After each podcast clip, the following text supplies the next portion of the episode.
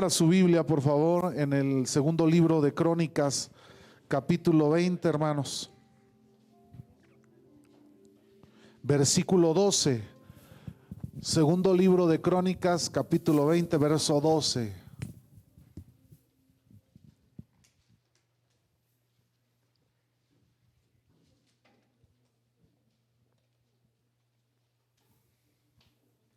Bendito eres, Señor. Ya lo tiene listo, hermanos. Segundo libro de Crónicas, capítulo 20, versículo 12. Y yo quiero que lo leamos toda la congregación juntos, este pasaje de la escritura. ¿Ya todos lo tienen listo, hermanos? Muy bien. Dice, todos juntos a una sola voz, dice la palabra de Dios en el nombre del Padre y del Hijo y del Espíritu Santo. Oh Dios nuestro, no los juzgarás tú, porque en nosotros no hay fuerza contra tan grande multitud que viene contra nosotros. No sabemos qué hacer y a ti volvemos nuestros ojos. Una vez más, hermano, lea lo fuerte que se escuche su voz. Oh Dios nuestro, no los juzgarás tú, porque nosotros no hay fuerza contra tan grande multitud que viene contra nosotros. No sabemos qué hacer y a ti volvemos nuestros ojos. Señor, bendice tu palabra. Yo te ruego, Espíritu Santo, que en este momento, Señor, seas tú moviéndote en nuestros corazones, tratando, Señor, en nuestros pensamientos, en nuestros corazones, y ayúdanos, Señor, a entender tu voluntad para con nosotros, Señor. Bendice esta palabra, Señor. Yo te ruego que quites todo distractor en la mente, los pensamientos, en el corazón, Señor. Espíritu Santo, muévete en este lugar, Señor. Limpia el ambiente, Señor. Purifica este lugar, este ambiente, Señor, con tu presencia y que tu presencia, Señor, sea hablando, sanando, liberando, moviéndose, Señor, en medio de nosotros, en el nombre precioso de Cristo Jesús, nuestro Señor. Amén y amén. Tome su lugar un momento, hermanos.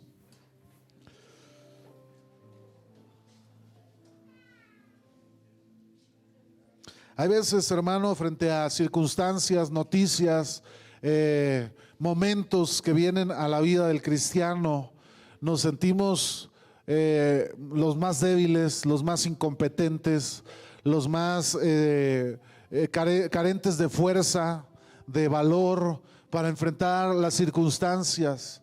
A veces al ver nuestro matrimonio sufriendo en, a pique, a punto de quebrarse, Ahí no nos atrevemos a avanzar, a creerle a Dios.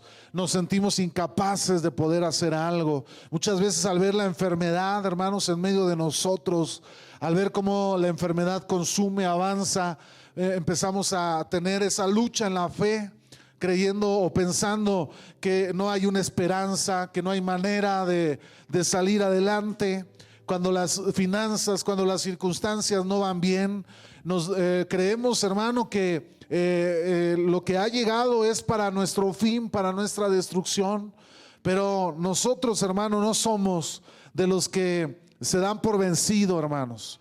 Usted y yo somos de los que creemos a la palabra de Dios, creemos en lo que Dios habla a nuestro corazón, levantamos siempre nuestra mirada, doblamos nuestras rodillas, nuestros ojos siempre miran hacia el cielo, esperando una respuesta de lo alto, hermanos, porque nuestra respuesta no viene, hermano, del hombre, nuestra respuesta no va a venir, hermano, de, de alguien o de algo, nuestra respuesta siempre va a venir del cielo, nuestro auxilio siempre va a venir del Señor, hermano. Y yo quiero motivar a la iglesia, yo quiero hablarle al corazón de la iglesia, hermano, y, hablarle lo que la palabra de Dios dice a su iglesia en esta mañana. Hermano, cuando yo pensaba en lo que eh, quería hablar a la, a la iglesia, había algo en mi corazón muy fuerte. Y, y, ha sido sobre la adoración y la alabanza. Muchas veces, hermano, esperamos a que eh, se nos predique una palabra para poder, eh, eh, poder a lo mejor sentir la presencia de Dios. Pero muchas veces no nos damos cuenta que cuando usted y yo alabamos a Dios, hermano, usted y yo provocamos que la presencia de Dios descienda en medio de nosotros. Y sabe que la palabra de Dios también nos dice que Dios se mueve ¿En qué, hermano? En medio de la alabanza de su pueblo. Cuando vivimos circunstancias adversas, hermano, cuando vivimos circunstancias complicadas, eh, hay veces acudimos a orar a Dios. Pero yo no sé cuántos en algún momento de dificultad, de necesidad, de adversidad, se han puesto a adorar a Dios o a alabar a Dios que cuando las cosas no van bien, hermano, empieza usted a adorar a Dios, a alabarlo, empieza a declarar con sus labios sus grandezas, sus maravillas, su poder, lo que Él ha hecho en nuestra vida, lo que Él ha hecho en esta tierra, en, la historia, hermanos, pero también lo que Él está por hacer en medio de nosotros. Y empezamos a entonar una alabanza del corazón, hermano. Recuerdo una noche de cuando yo era joven, tenía alrededor de 18, 19 años y estaba yo en mi cuarto, en uno de los tiempos difíciles. Mi juventud fue complicada, pero fue bonita, difícil en muchos aspectos, pero fue también una juventud muy hermosa porque la viví en Dios. Y recuerdo una noche estar en mi habitación con un piano y empecé yo a cantar a Dios y de repente ahí en ese lugar empezaba a sentir una presencia deliciosa, hermosa. Yo no sé cuántos la han sentido en algún momento. Una presencia, hermano, que cautiva, que llena, que enamora. Una presencia, hermano, que empieza a llenar nuestro corazón, que empieza a, satisfacer, a, llenar el vacío, que empieza a traer alegría, satisfacción al corazón, hermano. Y ahí en medio de las circunstancias que yo estaba viviendo, un corazón eh, lastimado, dolido en mi juventud, hermano, este, por muchas circunstancias que atravesábamos, que vivíamos, y ahí con un piano, un pianito, hermano, yo estaba cantándole a Dios. Cerré mis ojos, hermano, y empecé a cantarle a Dios. Y ahí Dios empezó a moverse en mi habitación. Empezó a hablarme, a abrazarme. Empezó a fortalecerme. Empezó a llenar mi corazón. Cuando usted alaba a Dios, hermano, algo poderoso y hermoso sucede en medio de la alabanza y en la adoración. Cuando usted se rinde a Dios y empieza a reconocerlo en su vida, lo que Él ha hecho. La Biblia dice que Él se mueve en medio de la alabanza de su pueblo. Yo quiero hablarle, hermano, algo. El día de hoy, un mensaje. El mensaje yo lo titulé, no es en tus fuerzas. ¿Cuántas veces, hermano, en la vida queremos manejar las cosas en nuestras fuerzas?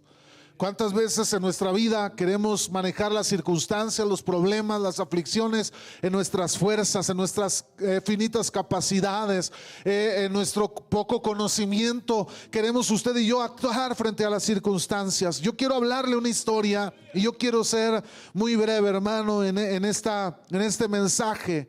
Segundo libro de Crónicas 20 nos habla acerca de Josafat, del rey Josafat que se había levantado contra la nación de Judá, una, varias naciones para ir en contra de ellos en la batalla. Era Moab y Amón y algunos edomitas también se habían unido a estas naciones para ir en contra de Josafat y la nación de Judá. Los primeros versículos dice que aconteció que los hijos de Moab y de Amón y, con, y con ellos otros amonitas vinieron contra Josafat a la guerra y dice, y acudieron algunos y dieron aviso a Josafat diciendo, contra ti viene una nación, viene una gran multitud del otro lado del mar y de Siria. Y he aquí están en Asesón Tamar, que es en Gadi. E, ellos fueron a avisarle a Josafat. Venía una nación, una multitud, hermanos, de, de guerreros diestros en batalla. Los moabitas, amonitas, edomitas, eran hombres diestros en la batalla. Eran hombres que se eh, forcaron eh, como guerreros, como hombres de batalla venían contra la nación de Judá. Josafat en ese tiempo era el rey de Israel, eh, de, Judá. Josafat era un hombre, hermanos, eh, la Biblia lo describe como un hombre bueno, un hombre que había hecho grandes cosas en la nación de, Judá. Eh, la Biblia dice que en un capítulo más atrás que el profeta Jehú en una ocasión vino y le amonestó y le dijo, eh, salió al encuentro del el vidente Jehú, hijo de Anani, y dijo al rey Josafat en el capítulo 19, verso 1 y 2 eh, y 3, hermano. Y dice, al impío das ayuda y amas a los que aborrecen a Jehová, pues ha salido de la presencia de Jehová ira contra ti. Por eso le habló Jehú al, al rey Josafat. pero se han hallado en ti buenas cosas, le dijo Dios a este rey, por cuanto has quitado de la tierra las imágenes de acera y has puesto, has propuesto en tu corazón, dice, buscar a Dios. Josafat fue un hombre que se propuso buscar a Dios, aunque había aún cosas que él no había corregido en su vida. Y entonces Josafat, a rasgo general, fue un rey que estaba haciendo bien las cosas delante de Dios. Aunque también la Biblia nos dice que había dado por mujer a una de las hijas de Acá, llamada Atalía, a uno de sus hijos, uno de los futuros reyes de Judá.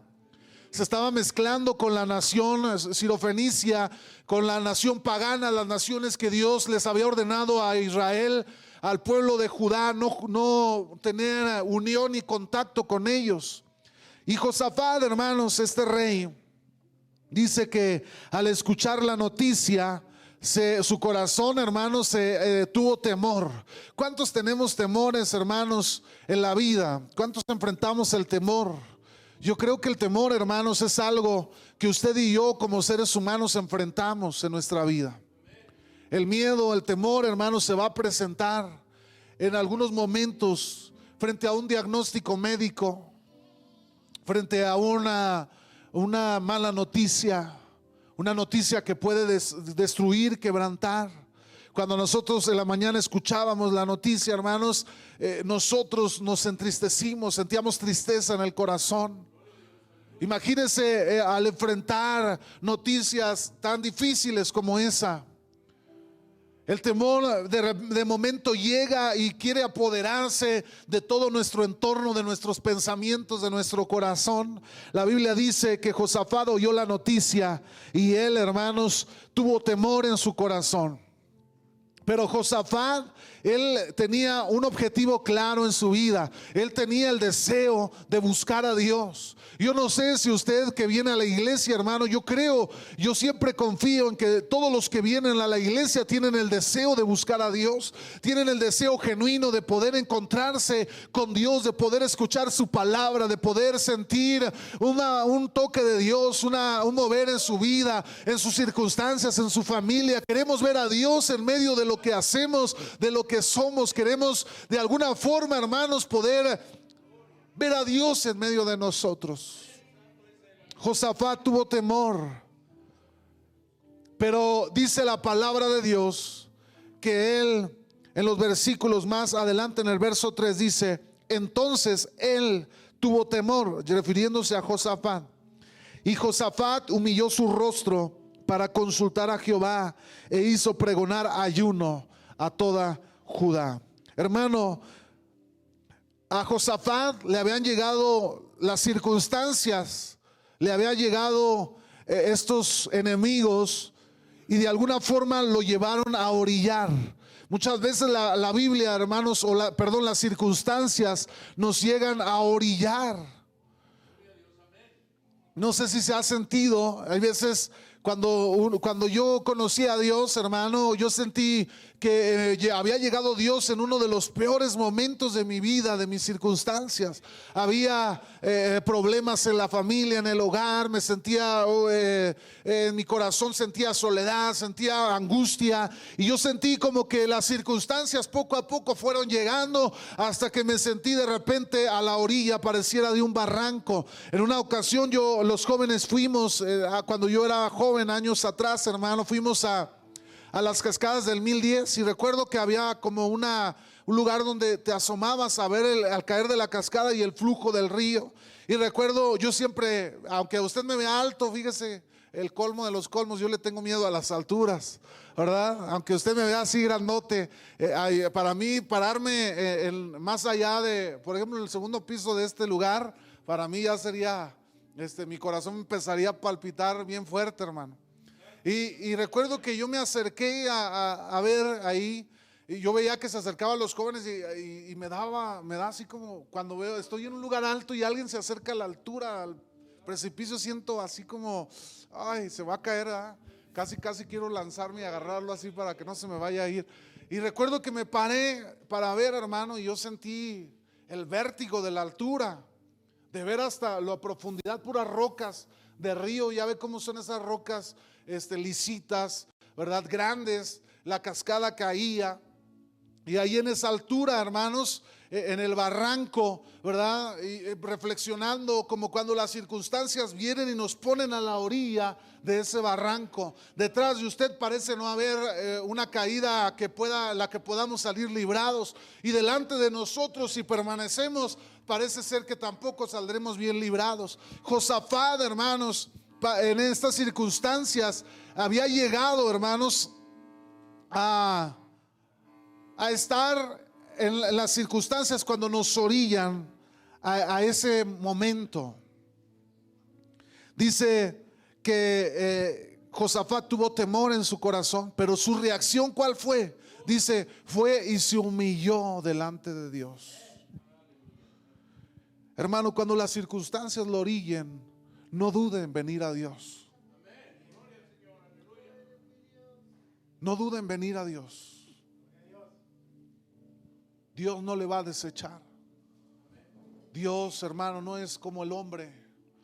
Muchas veces nosotros como seres humanos, cuando alguien nos falla, nos traiciona, y si ese alguien viniera y tocara la puerta de su casa, nosotros más bien lo veríamos como una oportunidad para descargar lo que en algún momento tal vez recibimos. Y a lo mejor en la cara cerraríamos la puerta. Pero cuando usted viene a Dios, hermano, Dios no nos rechaza. Dios no nos cierra la puerta en la cara. Usted puede fallar una, dos, tres, cinco, diez, tantas veces tal vez como fuera posible. Y cada vez que usted venga delante de Dios, Dios les va a abrir la puerta y le va a abrir sus brazos tan grandes como en aquella cruz en la que fue clavado nuestro amado Salvador. Él no le va a rechazar, Él lo va a recibir una y otra vez. Con esto no quiero decirle que usted vaya y peque una y otra vez. Con esto quiero decirle, hermano, cuánto amor tiene Dios en su corazón por usted, que dio a su Hijo Jesús para que muriera por nosotros en la cruz del Calvario. Josafat, hermano, fue a buscar a Dios.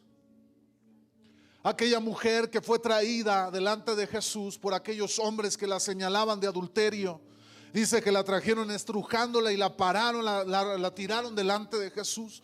Jesús estaba tranquilo escribiendo en la tierra algunas palabras. Él estaba ahí, a lo mejor distrayéndose, qué sé yo.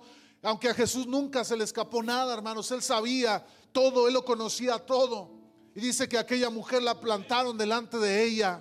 Aquella mujer, hermanos, sin querer, llegó a los pies del maestro.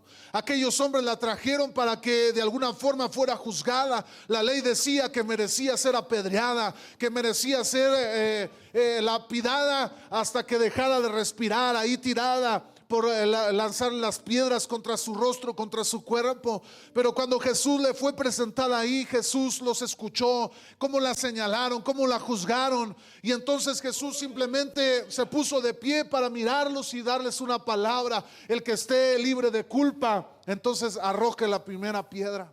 El que esté libre del pecado, arroje su primera piedra. Jesús volvió a lo que estaba y aquella mujer de pronto se vio sola, ya nadie la acusaba. Cuando usted viene a Jesús, hermano, encuentra el perdón de sus pecados. Cuando usted viene a Dios, puede encontrar la paz a su corazón, puede encontrar el perdón a sus pecados. Él no le va a juzgar, Él no le va a señalar, Él no le va a decir, me has fallado muchas veces, me has dado la espalda muchas veces. Al contrario, Él la va a recibir. Él no le va a juzgar, hermano. Hoy, mientras usted tenga la vida, tenga el aliento en su, en su interior, usted pueda respirar, usted tiene la oportunidad de poder venir delante del maestro y decirle, Señor, ayúdame, socórreme. Y él, hermano, va a abrir sus brazos tan grandes como en aquella cruz. Josafat vino delante de Dios y se humilló. Hermano, Dios no, no desconocía lo que Israel estaba viviendo.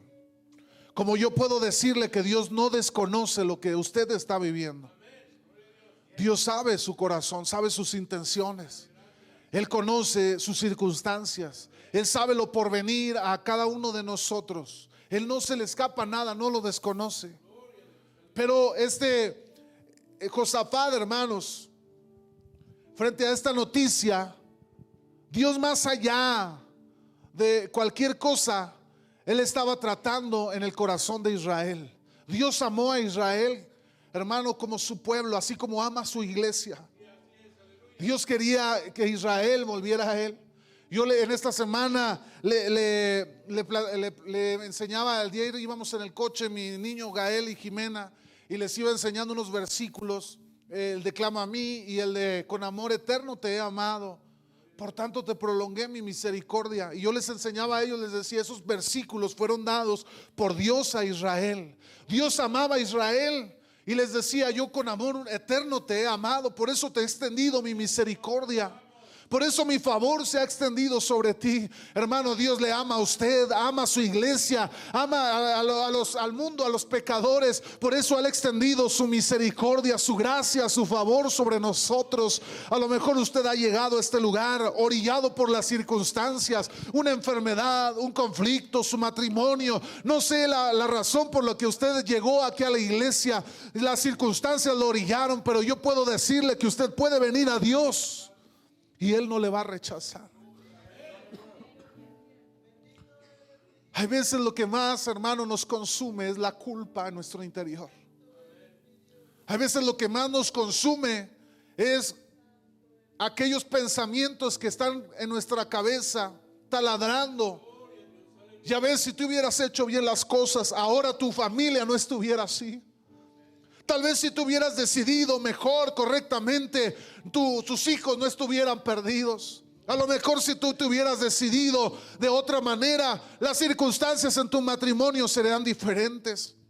Si tú hubieras decidido, optado esta decisión en tu trabajo, no hubieran pasado tales o tales circunstancias. Yo quiero decirte, amado hermano, que no importa cuáles circunstancias te, te orillaron a estar en ese momento, pero Dios extiende sus brazos para abrazarte en esta tarde.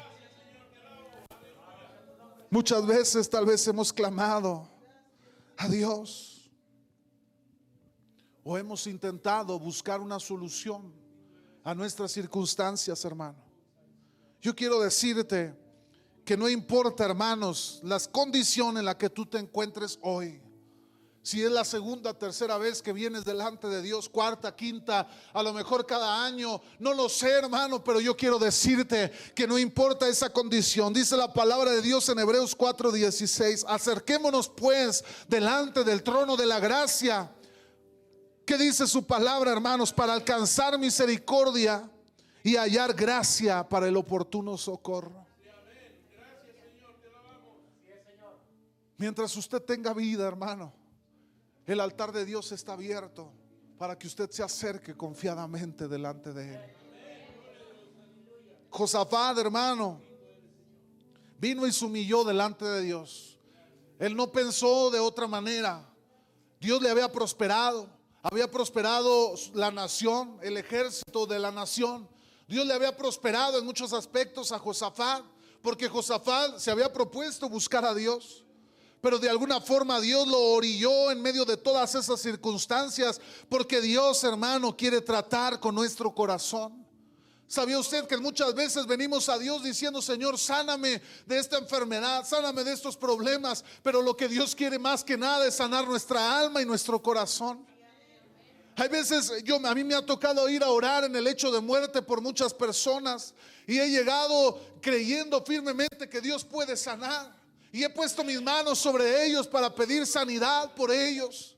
Pero muchas veces Dios me ha dicho, yo quiero hablar al corazón de esa persona, yo quiero salvarle, yo quiero que su corazón sea sano, que su alma sea sana. Hermano, Dios está interesado en su alma, en su corazón. Pero nuestra mente finita no llega ni alcanza a comprender los planes eternos de Dios. Cuando usted las circunstancias sienta que lo orillan, hermano, no dude en venir a Dios. Acérquese a Él. Humille su vida delante de Él. Dice la palabra de Dios en, el, en uno de los salmos, para mí el más hermoso de toda la escritura, de todos los salmos, el Salmo 51, donde, donde expresas David aquellas palabras, crea en mí, oh Dios, un corazón limpio y él expresa unas palabras muy ciertas, hermano. Al corazón contrito y humillado no despreciarás tú, oh Dios. Dios no desprecia a un corazón que se humilla delante de él. Tal vez algún hombre, hermanos, asesino, pueda creer en su corazón. Yo escuchaba una vez un testimonio de un hombre pandillero que había asesinado, que había matado, que había violado, que había hecho de todo. Dice una, en una ocasión, me parece en un penal de la frontera, y dice, llegó una mujer y habló del Evangelio. Y, recuerdo que yo iba con el plan de armar ahí un motín y matar a la predicadora y matar a cuanto se pusiera. Me pasé al frente y lo único que yo pude hacer es caer de rodillas delante de Dios. Y yo le dije, pero tú hablas de perdón, ¿tú crees que yo, Dios puede perdonarme a mí siendo un asesino, siendo un violador, siendo de lo peor de la sociedad? Hermano, Dios ama. Él es misericordioso, amoroso. Hermano, Dios no tiene amor, Él es amor. Su corazón produce amor. Él es amor. Nos ama a usted y a mí con amor eterno y por eso nos prolonga su misericordia. Es doloroso ver a personas que han conocido el Evangelio y que aún así viven lejos de Él. Porque hasta muchas veces yo me he preguntado hasta cuándo la misericordia de Dios llegará a nosotros. Porque tal vez, hermano, ninguno de nosotros tenemos seguro el día de mañana. Lo que usted tiene, la Biblia dice que la misericordia de Dios es nueva cada mañana. Si usted pudo abrir sus ojos hoy, Hoy Dios ha extendido su misericordia. El día de mañana no sabemos, hermanos, si tal vez esa misericordia esté sobre nuestra vida y tengamos la oportunidad de venir delante de Dios y decirle, Señor, cámbiame, sáname, sálvame. Quiero, quiero estar cerca de tu presencia. Josafat vino delante del Señor. Pero no solo eso, hermano, a mí me sorprendió porque yo leí los pasajes siguientes. Porque dicen a partir del verso 5, Josafat se puso en pie en la asamblea de Judá y de Jerusalén, en la casa de Jehová delante del atrio nuevo, y dijo, Jehová Dios de nuestros padres, ¿no eres tú el Dios en los cielos y tú y tienes dominio sobre todos los reinos de las naciones? ¿No está en tu mano tal fuerza y poder que no hay quien te resista? Dios nuestro, ¿No echaste tú los moradores de esta tierra delante de tu pueblo Israel y la pusiste a la descendencia de Abraham, tu amigo, para siempre? Y ellos han habitado en ella y te han edificado en ella santuario a tu nombre, diciendo, si mal viniere sobre nosotros, o espada de castigo, o pestilencia, o hambre, no prestaremos delante de esta casa y delante de ti, porque tu nombre está en esta casa. Y a causa de nuestras tribulaciones clamaremos a ti y tú nos oirás y salvarás. Ahora pues, he aquí los hijos de Amón y de Moab y los del monte de Seir, a cuya tierra no quisisteis que pasase Israel cuando venía de la tierra de Egipto, sino que se apartase de ellos y no los destruyese. Y aquí, Señor, ellos nos dan el pago viniendo a arrojarnos de la heredad que tú nos diste en posesión. Hermano, Josafat empezó a enumerar algunas de las promesas que Dios le había dado a Israel. No duden en venir a Dios cuando las circunstancias, hermano, lo orillen, pero también créale a Dios. Porque es muy distinto, hermano, creer que Dios existe a creer lo que Dios ha hablado a su iglesia y a su pueblo. Usted puede creer, si yo le pregunto a todos, seguramente todos van a decir que creen en Dios. Pero cuando usted vive en su vida, en su caminar, ahí es donde usted demuestra que realmente le cree a Dios en su vida. Nunca olvide las promesas de Dios en tiempos de angustia. Abrace la palabra de Dios, hermano. Su palabra será lumbrera en su caminar. El libro de los Salmos dice, lámpara es a mis pies tu palabra y lumbrera mi camino. Cuando usted abraza la palabra de Dios, hermano, usted ya no vive en oscuridad. Usted ya ha dejado las tinieblas para venir a la luz admirable que hay en Cristo. La palabra de Dios le va a ir mostrando cada paso que usted da. La palabra parece mostrarle el camino, hermano. Le va iluminando en cada paso que usted va dando delante de Dios. Hermano, como cristiano tiene que conocer la palabra, tiene que adentrarse en la palabra, tiene que creer a la palabra. En momentos donde usted no sabe qué hacer, Usted tiene que tomarse de la palabra de Dios y confiar en Él. Josafat usó las promesas de Dios y le empezó a decir, Señor, tú, de, tú nos llamaste para conquistar esta tierra. Tú se lo prometiste a Abraham. Tú se lo dijiste a él que sería nuestra tierra. Aquí estamos. Obedecimos a tu palabra cuando dijiste que no tomáramos más allá de la tierra de Moab y de los eh, amonitas. Lo hicimos y ahora ve, vienen contra nosotros. Josafat conocía la ley, Josafat conocía la historia de, Judá, de Israel. Y él viene delante de Dios y le empieza a hablar por medio de esas promesas que Dios había traído a Israel. Hermano, por eso es tan importante conocer la palabra. Porque usted va a ser bombardeado en su mente, en su corazón. Satanás, hermano, va a querer engañarlo, incluso con la misma Biblia, con la misma palabra. La Biblia dice que Satanás vino a Jesús y le dijo, la palabra de Dios dice que si tú este, eh, ordenas, se convertirán en, en, pan, que si tú caminas, que tú puedes mandar que manden ángeles y que tu pie no tropiece en piedra.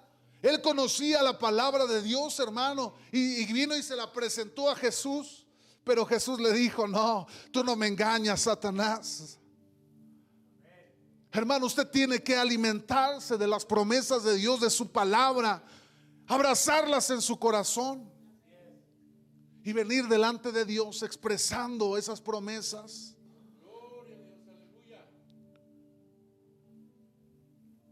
Pero también, hermano, usted debe de reconocer su incapacidad, así como la necesidad de que Dios intervenga en medio de nuestras circunstancias. Yo le puedo decir algo, hermano. Yo le decía el pasaje, el mensaje pasado. Para mí no hay otra opción. Es solo caer de rodillas delante de Dios.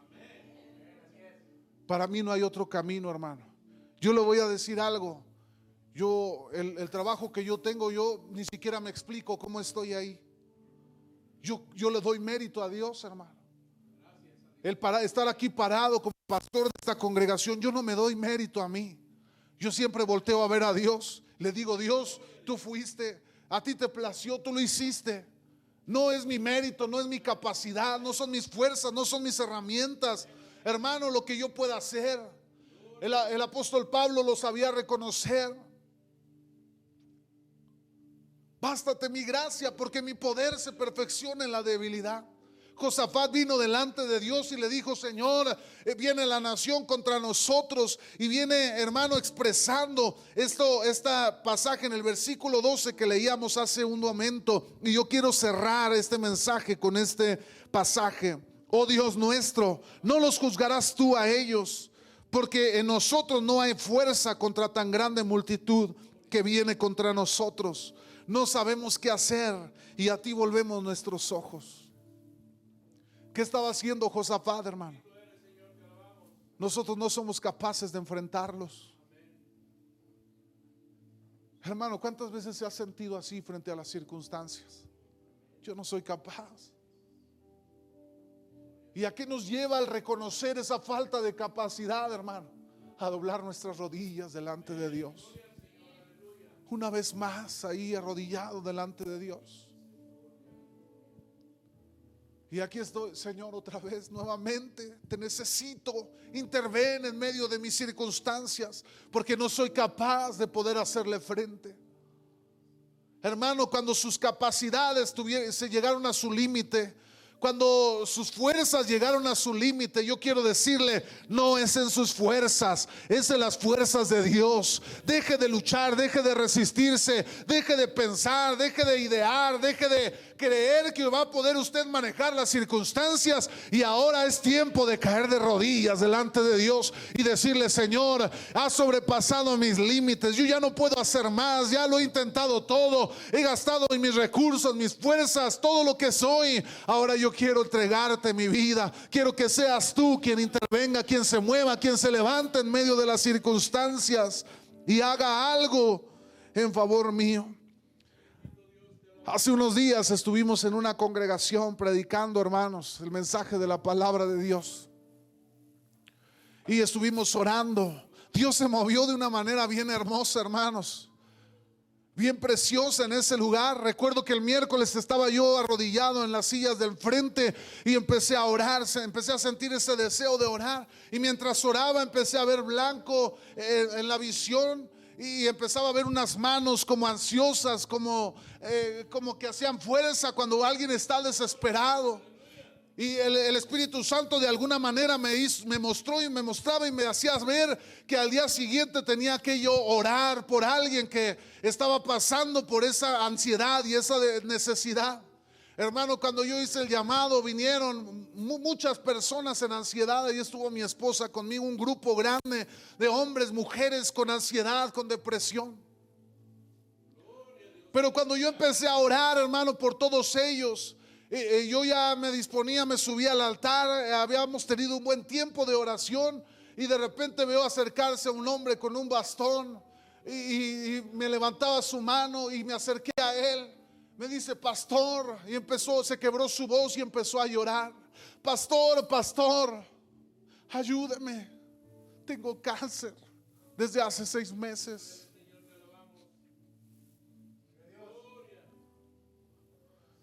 Hermano, yo le, empezaron a brotar sus lágrimas por su rostro. Mi corazón se hizo chiquito frente a esa petición de auxilio. Leo le decía a Dios, Señor, yo quisiera poder meter mi mano en su cuerpo, sacar el cáncer de él y poderlo hacer libre del cáncer. Pero no soy yo, eres tú el que puede hacerlo en él. Aquel hombre ahí llorando, yo le dije, hermano, quiero orar por ti, déjame orar por ti, por favor, pastor, ore por mí. Oramos ahí, hermano, por él. Yo en fe creo que Dios ha hecho algo en medio de su vida, de su cuerpo. Pero yo quiero decirle, hermano, deje de luchar en sus fuerzas. Va a haber momentos, hermano, que las fuerzas se van a acabar, la capacidad, el dinero, los recursos, todo se va a acabar. No va a haber nada y tal vez no va a quedar nadie.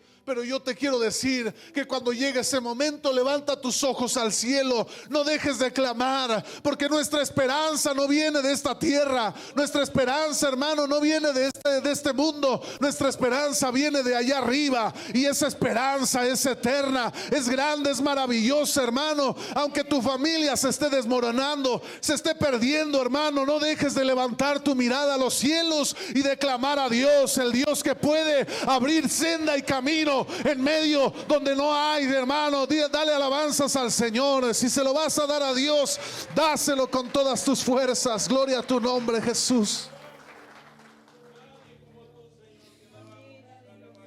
Gloria a tu nombre, Jesús.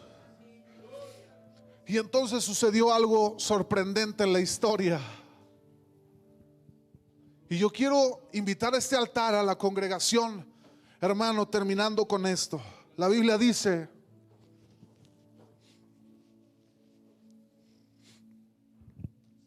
que la nación de Israel, Dios le dijo a Israel, a Josafat, avanza, llévate al pueblo, lleva a los guerreros, pero pon delante de ellos un grupo de cantores, personas que alaben, que canten. Y Josafat se levantó, preparó a la nación y puso delante de ellos a músicos, cantores, personas que iban alabando a Dios. Y en el trayecto hacia el lugar, hermano, donde ellos iban a, pelear, que se llama Veraca, ellos avanzaron hasta allá, en, son de batalla, pero delante de ellos iba un grupo cantando a Dios, alabando a Dios. Hermano, cuando usted alaba a Dios, algo poderoso va a suceder. Cuando usted adora a Dios, algo poderoso va a pasar. Cuando usted levanta salmos, cantos a Dios, algo poderoso tiene que suceder, hermano. Porque Dios prometió descender en medio de la alabanza de su pueblo. Y donde Él desciende, hermano, dice la palabra de Dios, levántese Dios y sean esparcidos sus enemigos y huyan de su presencia los que le aborrecen. Y dice su palabra, como Él lanzado el humo, los lanzarás. Y como se derrite la cera delante del fuego, así perecerán los impíos delante de Dios, hermano. No deje de alabar a Dios, no deje que Satanás le robe esa alabanza de sus labios, no deje que el enemigo le quite esa alabanza de sus labios, de su corazón. Y viene a mi mente cuando Pablo y Silas estaban en el cepo de más adentro, cuando los, aquellos soldados, el enemigo los sumergió a lo más profundo, hermano, pero Satanás nunca se le ocurrió taparles la boca. Y entonces empezaron ellos a cantar alabanzas a Dios, hermano. Y donde hay dos o tres congregados en su nombre y se disponen a adorar a Dios y alabarlo, hermano, algo poderoso va a suceder. Hermano, usted ha visto la gloria de Dios en este lugar, hermano. No es el pastor, no soy yo, no soy yo al que usted tiene que darle reconocimiento. Es la presencia de Dios que desciende cuando usted y yo alabamos a Dios y glorificamos su nombre. No deje de alabarle, hermano, aunque se levante el mismo infierno, las tinieblas contra usted, no deje de levantar sus manos y de decirle, Dios, tú eres mi Dios. En ti confiaré. En ti pondré mi confianza, Señor. La Biblia dice que Dios oyó el clamor de Israel, de Judá. Y entonces, hermano, dice que donde habían llegado aquellos, eh, los moabitas y los amonitas, empezaron a matarse entre ellos porque pensaban que aquellos eran los contrarios y empezaron a darse de espadazos y a matarse unos a otros. Mientras la nación de Israel iba camino al lugar de la batalla, ellos iban alabando y ahí Dios ya estaba haciendo algo en el campo de batalla, hermano. Los moabitas y los amonitas empezaron a matarse unos a otros, hermano. Cuando los de Israel llegaron hasta el lugar de la batalla, encontraron a un ejército caído, sangre por todos lados. Había muertos en ese lugar, hermano. Dios había peleado la batalla por Israel, hermano, cuando ellos lo único que tuvieron que hacer, que fue? Alabar a Dios. Alabar a Dios. ¿Cuáles son las circunstancias que lo han orillado hasta este momento, hermano, en su vida? Qué dolor, qué aflicción, qué necesidad. Yo quiero decirle, hermano, porque este tiempo aquí en este altar será momento para alabar a Dios en medio de sus luchas, de sus batallas. Hoy Dios peleará por usted. Hoy, hermano, no es en sus fuerzas, es en las fuerzas de Dios. Dios, hermano, es el que lo lleva, el que lo conduce. Dios es el que va delante de usted con paso firme. Él no duda, él no titubea en su paso, hermanos. Él camina seguro, él camina confiado, hermano, porque no hay quien le pueda resistir ni quien le pueda hacer la batalla. Él es poderoso para vencer, poderoso, hermano, para levantar poderoso para hacer, hermano, resurgir la vida, aún en medio de un valle de huesos secos. Póngase sobre sus pies, por favor.